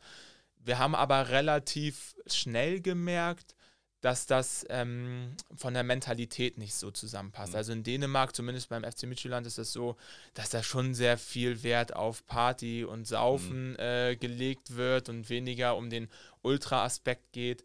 Und also das war zumindest, das ist so ein Ding, worüber wir uns auch als Gruppe jetzt, sag ich mal, ähm, wo wir immer gesagt haben, da haben wir nicht mehr so Bock drauf, weil wir wollen Ultra auch mit einer gewissen Ernsthaftigkeit mhm. verbinden. So, es ist halt nicht nur Jugend hier, ja. ich mach Party am Wochenende und hau mir ordentlich einen rein, sondern äh, wir wollen Ultra halt auch ein bisschen erwachsener machen in Kiel. Das hat zu dem Zeitpunkt noch nicht stattgefunden. Und daraufhin hat man dann auch gesagt, ja, ähm, passt für uns nicht mhm. mehr. Ja, klar, das ist natürlich schwierig, wenn dann, äh, hatte ich gestern noch im anderen Kontext äh, auch mit einem Fußballfan über die Freundschaften dann eher so aus den 80ern und meinte, ja, mit denen waren wir befreundet, aber die wollten nie Party machen und so weiter. Also genau andersrum eigentlich. Ja. Äh, und so und deswegen passte das nicht so. Ist äh, irgendwie spannend, aber es ist natürlich auch wirklich schwierig, wenn das so unterschiedlich ist, sage ich mal. Ja, wer sind denn die Rivalen? Also äh, klar, man denkt natürlich als erstes an Lübeck, ne? Ja, genau. Also der VfB Lübeck, das ist ähm, nicht nur der Rivale, das ist das Derby. Mhm. Ähm, schon seit immer. Und äh, ja, das, das sind, sind, sind. die Städte auch so, so ein bisschen verfeindet, sage ich mal so, wie vielleicht, äh, weiß nicht, Köln, Düsseldorf oder so? Ja, so krass würde ich nicht sagen. Mhm. Also, ähm, aber das ist schon so, wenn die Leute ähm, ansatzweise was mit Fußball zu tun haben, mhm. zumindest hier im Kieler Umfeld, sagt man, ja, Lübeck können wir nicht leiden. Mhm. Ne? Also, das, das ist so. Aber also so eine krasse Rivalität zwischen den Städten jetzt in der allgemeinen Bevölkerung würde ich nicht sagen. Aber beim Fußball ist es halt auf jeden Fall das Derby Nummer eins für mhm. uns. Ähm, damit natürlich auch verbunden, da die sich ja mittlerweile öffentlich dazu bekennen, dass sie mit dem HSV verbrüdert sind, mhm. Unabhängig davon, dass wir den HSV sowieso nicht leiden können. Äh, zählt das da halt nochmal mit rein, dass der HSV halt für uns auch einen sehr großen Rivalitätscharakter mhm. hat. Ja, glaube ich. Genau, und dann an dritter Stelle natürlich auch regional bedingt und äh, auch durch diese ganze äh, Geschichte mit dem Fahnenklau etc. ist St. Pauli halt auch überhaupt nicht gerne gesehen mhm. und kann auch zu den Rivalitäten mitgezählt mhm. werden. Ja, ich hatte in der Recherche gesehen, dass ein paar Mal bei Spielen, ich glaube von eurer zweiten Mannschaft dann in Hamburg bei Ottensen oder so auch äh, ein paar Mal äh, zu Konfrontationen kam oder so. Ja, ja. Also man muss sich aber auch dazu, man muss dazu aber auch sagen, dass die äh, Kräfteverhältnisse da ein bisschen unausgewogen sind. Ja, ähm, kann man, glaube ich, sagen, aber ja, nützt ja nichts, ne? Ja. Ähm, ja, und ansonsten könnte man vielleicht noch ähm, Darmstadt erwähnen. Mhm. Äh, da natürlich wegen dem Fahnenklau, aber das hat auch schon vorher angefangen mhm. Ähm, mit der Geschichte, dass die halt der Erzfeind von Kassel sind. Dementsprechend können wir sie sowieso nicht leiden. Und ähm, ja, da gibt es noch so ein, zwei andere Geschichten, wo ich sagen würde, ja, Darmstadt äh, auch absoluter, absoluter Hassgegner. Mhm. ja, kann ich äh, nachvollziehen. Ja, krass. Ähm, wie ist, äh, ach, jetzt hast du meine nächste Frage eigentlich schon beantwortet. okay. Ähm, wir sind schon etwas fortgeschritten, aber ich habe hier noch ein paar Themen auf meiner Liste. Ähm, wie, ist, wie relevant ist bei euch das Fanprojekt? Das ist ja sehr unterschiedlich bei Vereinen. Mal weiß man teilweise gar nicht, dass es ein eigenes Fanprojekt gibt, sage ich mal, und bei anderen ist es sehr bedeutend. Ja, ähm, es ist so, dass das Fanprojekt wurde 2013 ge äh, gegründet mhm. ähm, und sie haben relativ schnell damals Anschluss gefunden an die Szene, also gerade an die Subside. Und ja, also wir nutzen es recht oft als Gruppe. So ist eine Anlaufstelle für uns. Wir können die Räumlichkeiten nutzen. Wir sind froh, dass es eine unabhängige Stelle gibt, an die man sich wenden kann, wenn es zu Problemen mit der Polizei kommt oder auch mit dem Verein, weil so Mitarbeiter des Vereins, wenn wir zum Beispiel von dem Fernbeauftragten ausgehen, sind halt am Ende des Tages immer noch Mitarbeiter des Vereins. Deswegen finde ich immer eine unabhängige, neutrale Stelle sehr wichtig. Und ja, das Fanprojekt, wir sind dankbar, dass wir die haben. Und ja, freuen uns, wenn es die noch lange weitergibt. Also man hört ja immer mal so Gerüchte, Fanprojektsarbeit sei ja. nicht so mehr so wichtig oder wie auch immer. In Kiel ist das noch nicht vorgekommen. Aber ähm, ich, ich finde es unheimlich wichtig für ähm, die Fußballszene. Ja, ich habe vor äh, sehr langer Zeit mal ein Interview mit dem Fanprojekt Dortmund gemacht, wo die auch so ein bisschen über die Anfänge Ende der 80er und Anfang der 90er erzählt haben. Und das ist einfach krasse Arbeit, die die Kollegen da mhm. machen. Also äh, die Folge würde ich nochmal empfehlen, auch wenn ich äh, natürlich nicht die Nummer weiß. Damals habe ich die Folgen noch nummeriert auf jeden Fall, also schon sehr lange her. Ähm, wie ist das mit dem Thema Fanmedien? Hier liegt schon eins, äh, glaube ich. Ne? Genau. Ähm, also was habt ihr so für Fanmedien vielleicht? Ähm, Früher gab es die Nelly, das war der Kurvenflyer der Subside. Und der ist dann natürlich mit der Auflösung der Subside äh, eingeschlafen, beziehungsweise wurde ja, wurde ja nicht mehr produziert. Und wir haben dann gesagt, relativ schnell, dass wir gerne ein, äh, ein Organ zur Mitteilung haben wollen und am liebsten auch nur so, dass die Menschen im Stadion das äh, mitbekommen. Und dann haben wir das Düd und Dat äh, ins Leben gerufen. Das ist unser Kurvenflyer. Hat so angefangen mit so einem vierseitigen Spieltagsheft. Und ich glaube, du hast da gerade eins in der Hand. Das hat um die 22 Seiten. Ja, 28 so sogar. 28 mhm. sogar. War, glaube ich, auch eins der letzten, äh, das rausgekommen ist. Und ähm, ja, also in Print sehen wir als Gruppe auf jeden Fall auch unsere Stärke, definitiv. Ähm, und da legen wir auch recht viel Wert drauf. Genau, und das ist so unser Organ, um uns mitzuteilen. Mhm. Ja, finde ich ja das hier gerade wieder durchblätter, äh, echt krass, ne? Also, äh, also ich habe ja früher selbst mal ein Fencing gemacht und ich bin nach wie vor visuell extrem unbegabt. Und wenn ich so mhm. sehe, äh, wie man das hier relativ äh, sehr regelmäßig zum, so rausbringt und das in so einer Qualität, äh, finde ich, schon, find ich schon krass. Also ich schreibe auch gerne Texte, aber so wie du schon sagst, dieses Visuelle, da bin ich ähnlich unbegabt. Ähm, Freue mich aber natürlich auch, wenn wir ein äh, visuell ansprechendes Heft den Leuten mhm. anbieten können, weil das macht halt nochmal mehr Spaß, das Ganze zu lesen. Ne? Ja, es ja. war früher bei der Subside war es tatsächlich so, ähm, dass es auch noch auf Papier gedruckt war und dann kann ich mich noch daran erinnern, da hieß es vorm Spiel so, alle Mann hinsetzen und jetzt müssen wir nochmal ein paar, paar Nellies falten. Das haben wir zum Glück jetzt schon abgeben können und haben das Ganze ein bisschen professionalisiert und ja, ich freue mich auf jedes Düt und Dat, das rauskommt. Ja, mich spricht hier natürlich direkt der Italien-Bericht an und äh, ich äh, fange hier schon an zu lesen, aber ich muss noch ein paar Fragen stellen. ja, auf jeden Fall faszinierend, weil äh, also ist ja krass, dass diese Fanhefte, sage ich mal, mittlerweile häufig vielleicht sogar professioneller sind als die äh, Stadionzeitungen, die normalen und so, ne? Also da ähnlich professionell, schon stark. Ähm, was habe ich hier denn noch stehen? Äh, wie ist das mit eurem Stadion? Seid ihr damit äh, zufrieden? Ja, das Holstein-Stadion würde ich äh, als Hassliebe äh, definieren.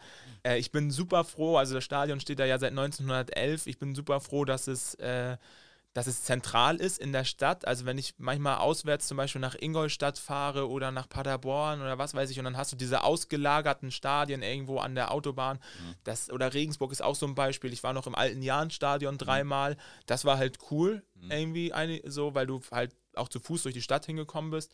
Eine Tour kann ich mich erinnern, sind wir mit dem ICE hingefahren und haben dann auch noch irgendwie die Ultras von Regensburg tatsächlich getroffen, so an deren Kneipe durch Zufall. Und mhm. da kam es auf ein Aufeinandertreffen ganz kurz und Sowas hast du halt aber nicht, wenn das mhm. Stadion irgendwo ausgelagert äh, 20 Kilometer von der Innenstadt entfernt mhm. liegt. Und deswegen bin ich froh, dass das Holstein-Stadion den Standort hat, den es hat. Ähm, die Tanke ist da ja auch ganz bekannt, glaube ich, so. Die Shell-Tanke ist auch so ein Anlaufpunkt für Holsteiner. Mhm. Ähm, vor dem Spiel. Und ja, dann kommen wir aber zu den negativen Seiten. Also es ist mittlerweile ja schon zweimal umgebaut worden. Und ähm, es ist mittlerweile ja wirklich eine Wellblechhütte leider. Es war damals ja mhm. nur übergangsweise mit diesen äh, mobilen Tribünen. Die stehen da jetzt aber seit 2009. Also der mhm. Übergang ist eigentlich schon lange vorbei. ähm, und ja, unser Stadion ist leider auch zugekleistert mit Werbung. Das kotzt uns natürlich auch an. Und mhm. sofern politisch versuchen wir da natürlich auch gegen anzugehen. Aber versuch mal einem Verein zu erklären, der halt natürlich auch wirtschaftlich so aufgestellt ist wie Holstein, beziehungsweise darauf angewiesen ist, dass das keine gute Idee ist. Das ja. ist manchmal nicht so einfach. Ja. Und deswegen würde ich da von der Hassliebe reden. Ich bin froh, dass wir das Stadion haben, aber es gibt auch genug Dinge, an denen man nochmal was drehen kann. Steht aber auch schon ewig an der Stelle, oder? Seit 1911. Ja, krass. Ja, also das äh, hat, schon, hat schon ein paar Jahre hinter sich. Ja, ja und die Tanke habe ich äh, auch noch in Erinnerung und ähm, ja, so eine gute alte Tanke in der Nähe von einem äh, ja, Stadion, einem bisschen traditionellen Stadion, sage ich mal äh, ja, da äh, freut sich der Nostalgiker natürlich, ne? weil das sind ja immer eigentlich so schöne Erinnerungen, dass da die Tanke war im Stadion von Rot-Weiß Essen und Uerdingen und keine Ahnung wo, das ist eigentlich in Braunschweig natürlich, das ist natürlich irgendwie legendär, wenn da so eine äh, Tankstelle in der Nähe ist. Voll, also und ähm, es wertet so ein Stadion völlig auf, auch wenn es gar nicht zum Stadion gehört. ja, genau, genau und es bietet dir auch einfach eine Anlaufstelle. Total. Also so Meppen hat, glaube ich, auch so, so eine Tanke, wenn du am Bahnhof bist, äh, als Auswärtsfan und zum Stadion geleitet wirst, kommst du an der Tanke vorbei. Das, ja, das weißt du halt einfach. Mhm. Und das ist dann für die Mappen eine Anlaufstelle. Für uns ist das auch eine Anlaufstelle. Mhm. Und ja, sorgt schon irgendwie ein bisschen für den Flair, der auch Total. mit am Stadion ja. ist. Ja. Du hast gerade fanpolitisch gesagt. Wie aktiv seid ihr denn fanpolitisch im Verein oder was sind so eure Themen, die ihr da forciert?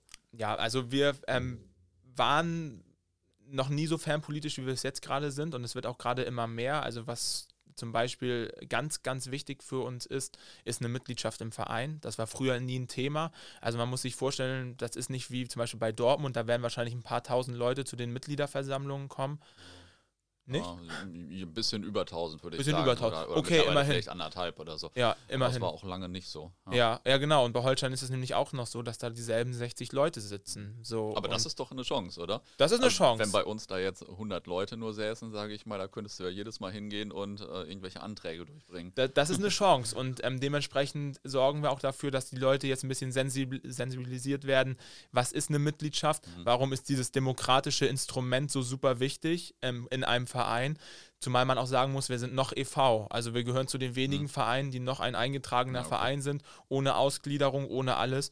Und das ist auch ein Thema, an dem sich äh, viele aktive Fans halt auch noch irgendwie von zehren, weil ja. Holstein schon ein Verein ist, der schon sehr kommerziell ist. Mhm. Also ne, für die graue Maus, die sie eigentlich sind, sind sie auch sehr kommerziell, mhm. muss man schon sagen. Und das wäre zum Beispiel ein Novum für viele, eine Ausgliederung. Also ich bewundere da, muss ich ehrlicherweise sagen, die CFHH, auch wenn es äh, auch schon eine gewisse Rivalität war, aber diesen Schritt zu gehen, zu sagen, okay, mhm. wir haben jetzt vielleicht den Kampf verloren gegen die Ausgliederung, aber dann den Hut zu nehmen und zu sagen, ähm, dann ohne uns. Ja, das ähm, war sehr konsequent. Das ist Fall. sehr konsequent und das würde, glaube ich, einigen Leuten in Kiel auch so gehen. Nicht allen wahrscheinlich, aber mhm. einigen äh, würde es wahrscheinlich genauso gehen und das wollen wir uns natürlich auch fernpolitisch erhalten am mhm. liebsten.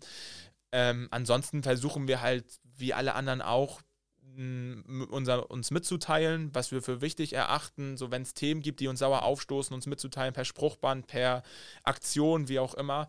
Ähm, genau, aber auch nicht nur was Fußball betrifft, sondern auch was die Stadt betrifft. Also mhm. wir haben viel mehr Stadtpolitik mit ins Stadion getragen. Zum Beispiel hat das UKSH ja jetzt äh, vor kurzem gestreikt aufgrund der Arbeitsbedingungen in der Pflege ja. etc. UKSH ist was? Ist das Universitätsklinikum Schleswig-Holstein, ah, okay. genau. Mhm. Ähm, Standort in Kiel und Lübeck.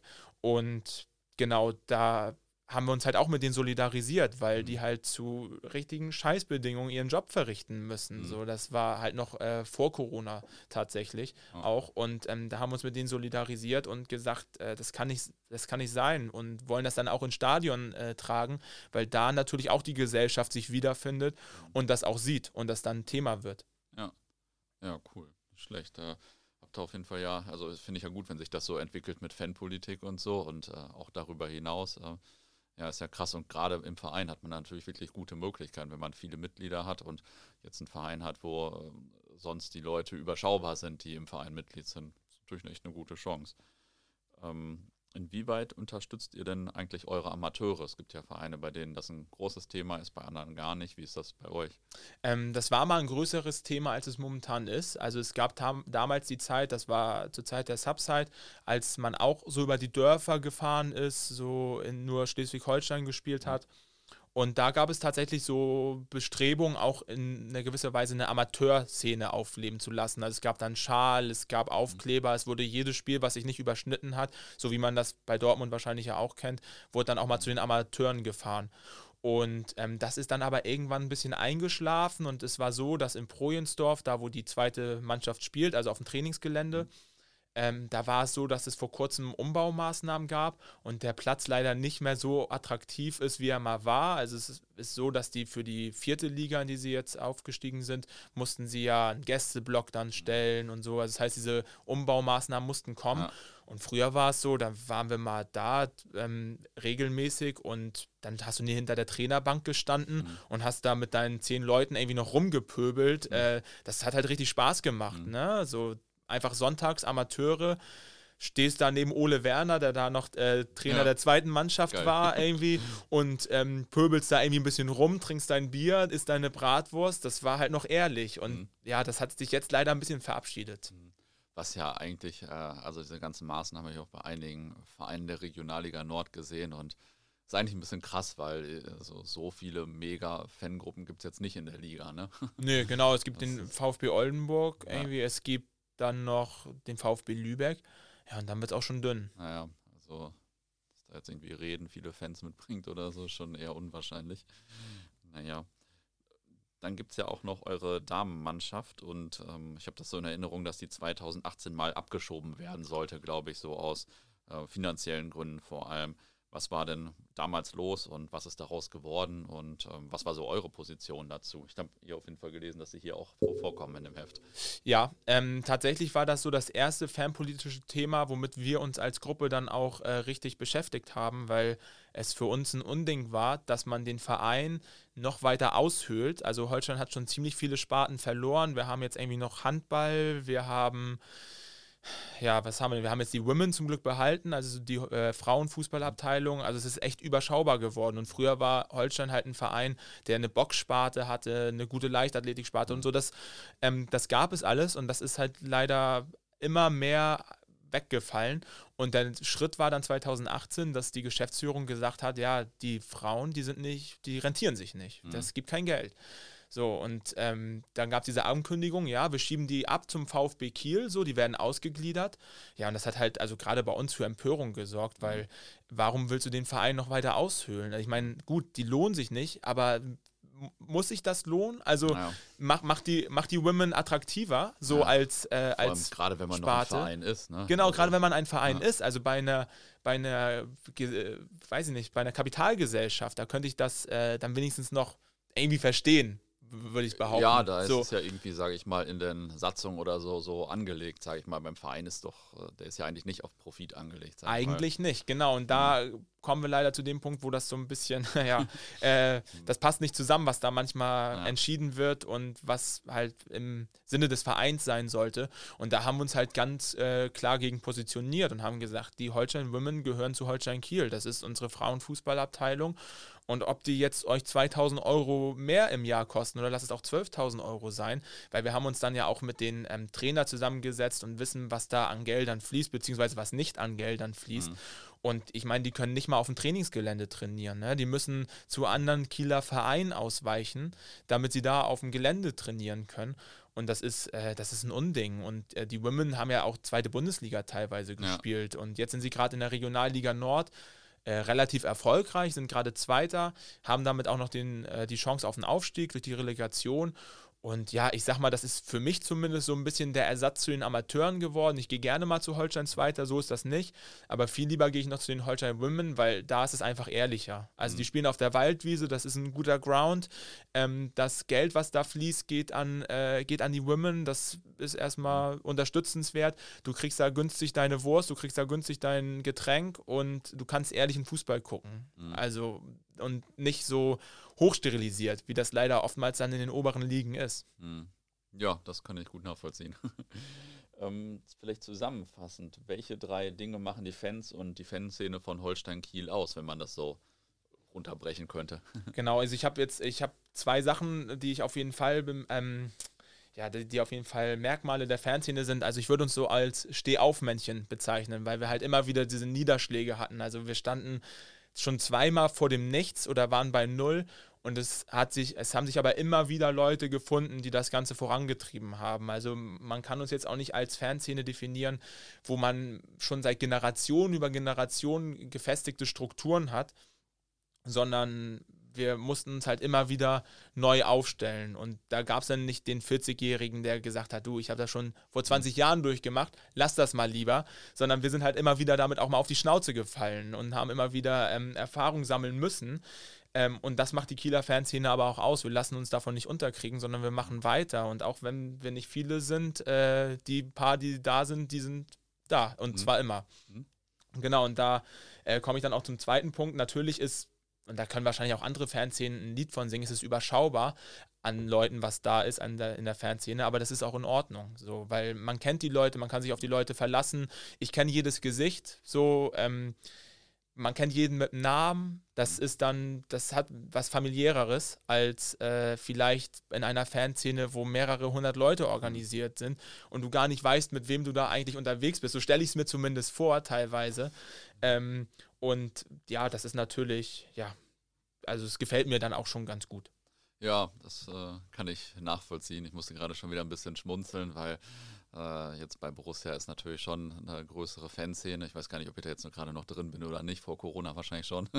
jetzt ist das ja alles ein bisschen äh, keine Ahnung, ein bisschen diffuser. Ich erinnere mich auf jeden Fall, als ich da noch sehr viel stärker drin war und dann irgendwie, also kurz nach meiner Zeit irgendwie als Vorstand oder sowas, oder wie das damals hieß bei Desperados, wir saßen mit ein paar Leuten im Zug, dann liefen irgendwie so 20 schwarz gekleidete Leute durch den Zug, völlig wild. Und wir wussten einfach jetzt nicht, ob das die Dortmunder oder die Schalker waren. Und nachher waren es die Dortmunder, aber wir, obwohl wir viele Leute waren, die schon lange hingefahren sind. Wir wussten gerade gar nicht, dass es die Dortmunder waren auch. Ja. Also von daher kann ich das äh, mit dem Anonymen schon nachvollziehen. Ja, Oder und mit dem Nicht-Anonymen vor allem. Es bringt halt auch, also gerade neuen Leuten die Möglichkeit, ihre Handschrift auch noch zu hinterlassen. Mhm. Also du musst dich nicht erst, also du musst nicht erst mitschwimmen und besonders viel Engagement zeigen, sag ich mal, um deine Handschrift hinterlassen mhm. zu können, sondern wenn du da Bock drauf hast, dann kannst du dich einbringen und du wirst auch relativ schnell merken, dass das, was du einbringst, auch äh, mhm. dass sich das zeigt in mhm. irgendeiner Form. So, das ja. ist halt auch ein Vorteil, gerade für Leute, die neu dazukommen. Ja, ja, ja. Und zum Abschluss frage ich ja immer meine Gäste nach einer interessanten oder amüsanten Anekdote aus ihrer Fankarriere. Ja, da, da habe ich ein bisschen überlegt tatsächlich, was ich dann erzählen kann. Und, du kannst ähm, auch gerne mehrere erzählen. Ja, ich, ich habe mich, hab mich äh, auch für eine entschieden. ähm, und zwar sind wir mal 2000 und, oh Gott, 19 muss das gewesen sein, ins Trainingslager äh, geflogen. Holstein hat zu dem Zeitpunkt immer ähm, an der Ostküste von Spanien Trainingslager gemacht, so Raum Valencia war das. Mhm. Und wir sind dann zum Flughafen äh, gefahren und sind mit Ryanair natürlich geflogen, weil möglichst günstig, ne? Äh, wie das halt so als Fußballfan ist. Und dann auf einmal lief mir Alex Meyer über den Weg. Und ich so, das ist doch Alex Meyer, der ist doch vor kurzem erst zu St. Pauli äh, gewechselt. Und dann äh, haben wir festgestellt, dass St. Pauli auch im selben Trainingslager ist und wohl auch, also tatsächlich hat es sich dann so ergeben, dass die im selben Ryanair-Flieger saßen wie wir. Und wir schon so, das, also es passt irgendwie nicht zu dem Bild, was wir von St. Pauli haben, dass die ihre Spieler mit dem Ryanair-Flieger losschicken. Na gut. Ähm, und tatsächlich saßen dann auch, saß auch noch der Störche Club, also quasi der Sponsorenpool von Holstein plus Geschäftsführung auch noch in diesem äh, Flugzeug. Und ich glaube, da waren vielleicht vier oder fünf Menschen, die nichts mit Fußball zu tun hatten, irgendwie in diesem Flieger. Und es war auch leicht unangenehm, weil der äh, Vorstand von Holstein dann auch nochmal eine Rede halten muss, dass das ja auch alles mit St. Pauli gar nicht so schlimm ist und dass wir ja auch alle Sportsmänner sind und so und wir haben uns alle schon in Grund und Boden geschämt. Ähm, das Ganze ging dann aber noch weiter. Wir sind dann zur Trainingsanlage gefahren und äh, wollten uns dann das erste Training angucken, hatten uns halt mit äh, Bier versorgt und das waren so zwei Plätze, die nebeneinander standen. Und St. Pauli hat auch schon die erste Trainingseinheit gehabt. Ja, und wir haben dann halt so ein paar Antigesänge da so, ne? Hast ein Bier in der Hand, singst so ein mhm. paar Antigesänge, nichts Wildes, so ein bisschen auf, eher noch lustig, würde ich fast behaupten. Äh, gemacht und ja, dann kam unser Präsident an und hat gesagt, Jungs, das könnt ihr nicht machen und äh, wir sind doch dem FC St. Pauli doch viel näher, als manche denken und wir schon so, was, was, was passiert hier gerade? Und dann ging es weiter mit, ja, habt ihr mal ein Bier für mich? Und wir so, ja, aber willst du dir nicht selber welches kaufen? Ja, ihr kriegt auch einen Kasten, ihr kriegt auch noch einen Kasten und so. Den Kasten haben wir bis heute nicht gesehen, leider. Ähm, und wir haben dann noch versucht, das auszugleichen, indem wir im Spielerhotel auf seinen Namen saufen. Das war zumindest unser Plan.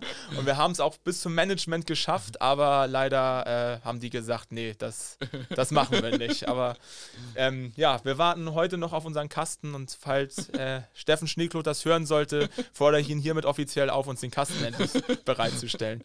Ja, ich äh, also wenn er das tut, dann sag gerne Bescheid. cool, vielen Dank. Gerne, gerne.